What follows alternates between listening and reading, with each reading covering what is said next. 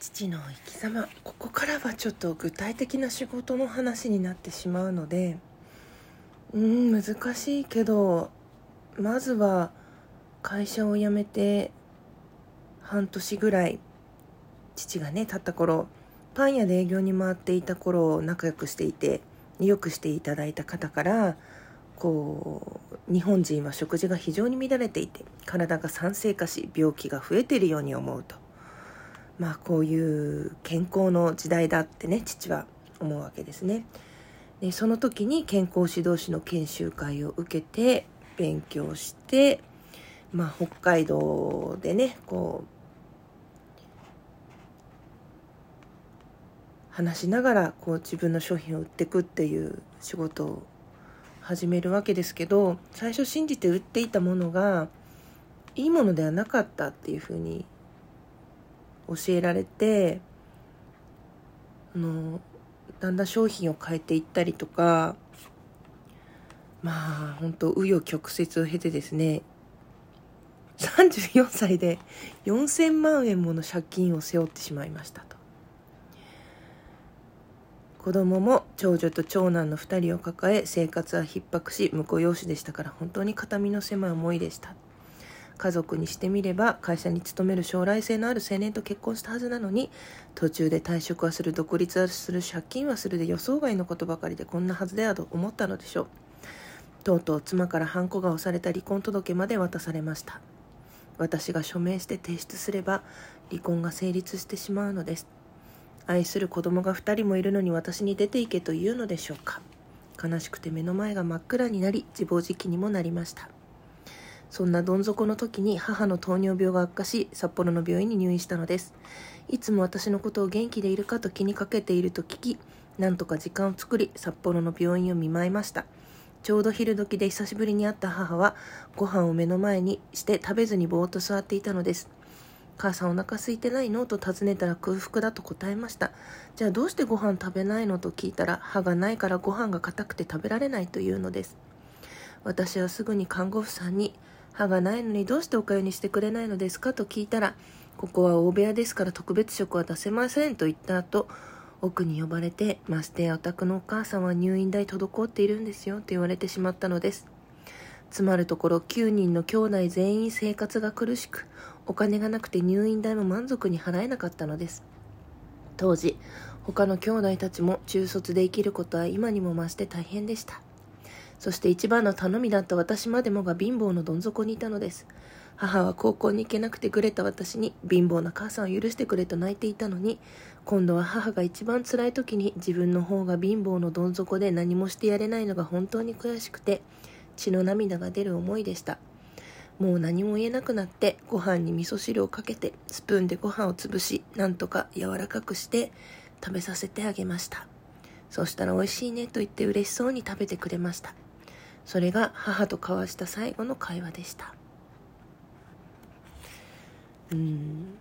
でね東京で仕事しないかってその後声がかかって東京にお金もないから断ったんだけどうんと一番上のお兄さんの一人娘が結婚するから東京にぜひ出席してくれって連絡があったんでそれを理由に、えー、私のお母さんの実家から旅費を借りて上京する。それが父の人生を大きく変えることになるわけですね。うーん。まあ新しい商売との出会いですね。でそこで始めた仕事で、えー、ママ母ちゃんとも会うことになるわけですね。そのねちょうどその一番父が辛かった時におじいちゃんが家を建てて同居をするんです私たちと。うん、それまではですね徒歩1分ぐらいの近いところに住んでたんですけどだからより一層父は家に帰りにくくなって、まあ、それでも家族総出でなんか、うん、仕事の手伝いをしていたのが記憶にあるので一応支えようと思ったというか毎月の支払いはこっちがやるから気にかけるなってじいちゃんなりに頑張ったんだと思うんですけどね。うーん。まあちょっとボタンの掛け違いもあったのかな。父から聞く話と母から聞く話はやっぱり違ってて。父からすると借金がねこう多いから離婚届が出されたって思ってたと思うけど母からすると何て言うのかな仕事をそこまで頑張んなくてもいいから家にいてほしいみたいな思いがあったみたいですね。うん、で何て言うのかなうちのお母さんっていうのはその相手を試そうとしてしまうっていうかかけ変な駆け引きしちゃったっていうかまあ母から聞いた話の印象だけど、うん、私と仕事のどっちが大事なのじゃないけど、うん、そういうねやんなきゃいいことをやっちゃったってことなんだと思うんだよね。母はね離婚する気はなかったと思いますね。その借金を理由に父が離婚届出した後も一回家庭裁判所に訴えて取り消したっていう記録が残ってました。それはね直接聞いたんじゃなくてうん学生高校生？中学生だか高校生？高校生かな？高校生とか受験の頃かな？なんか自分で書類取りに行った時になんか戸籍抄本とか謄本とか間違って取っちゃってそしたら全部見られるわけなんですね。こういうことあったとかこういう申し立てあったとか。多分それでおばあちゃんにこういうの見ちゃったんだけどって聞いて教えてもらった気がしますね。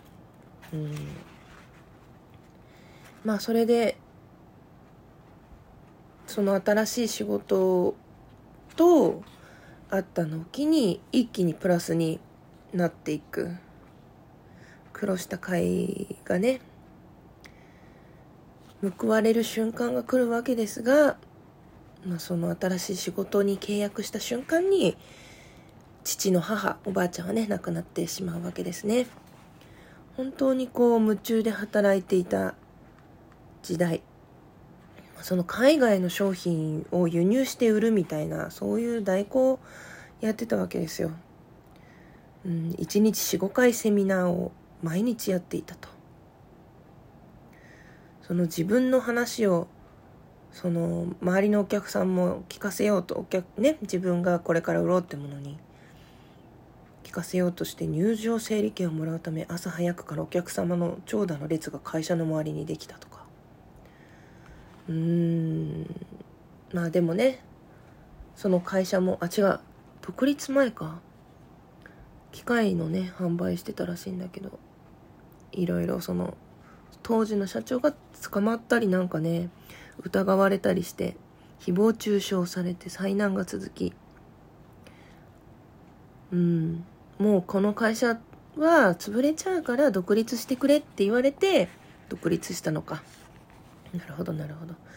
ただその 自分が独立したせいでもう傾く会社から23人の社員がついてきてしまって彼らを養うために自分は給料ももらわず売り上げを上げるために休まず働きましたって書いてありますね。うん。でもそこでまたいろんな人と出会っていくわけですね。うん。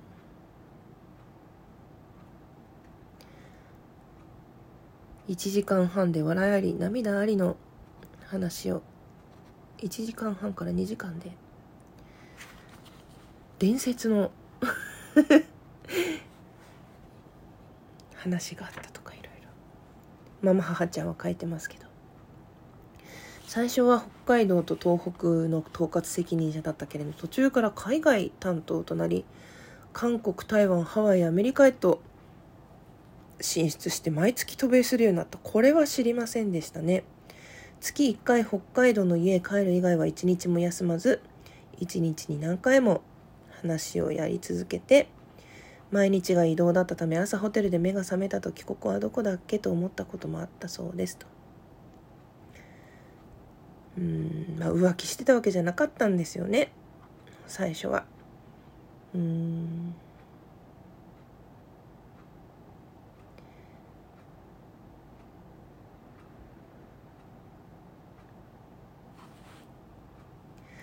もう会社から独立して20年も経ってからその会社がね前その働いてた会社が倒産するとか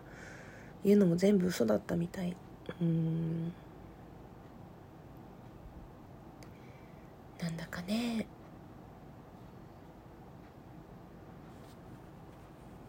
人のその時の話を聞いてた人とかの話がありますがもう具体的な商品名とかその時のこととかが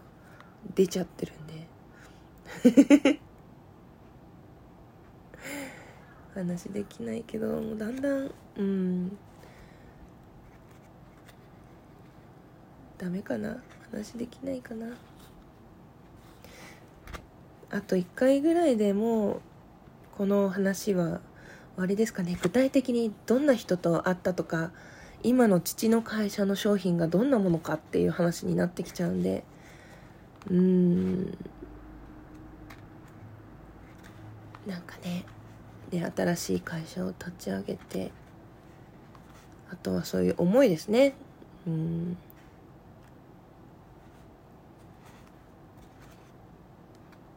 うん、もう父が書いた部分に関してはも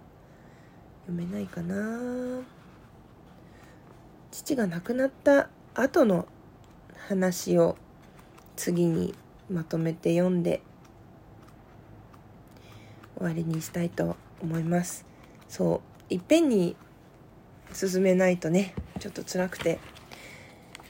読み切れないなって思ったのでそして最後に動画を見れたらいいな。うん。なんか、まとまりのないね、話を、もう十何回にもなっちゃいましたけどね。お付き合いくださってありがとうございます。まさかね、そんな4000万も借金があったとはっていう感じですけど、よくまあ、盛り返しましたね。はい。そんな感じで、本日もお話を終わりたいと思います。いつもお付き合いくださってありがとうございます。それでは。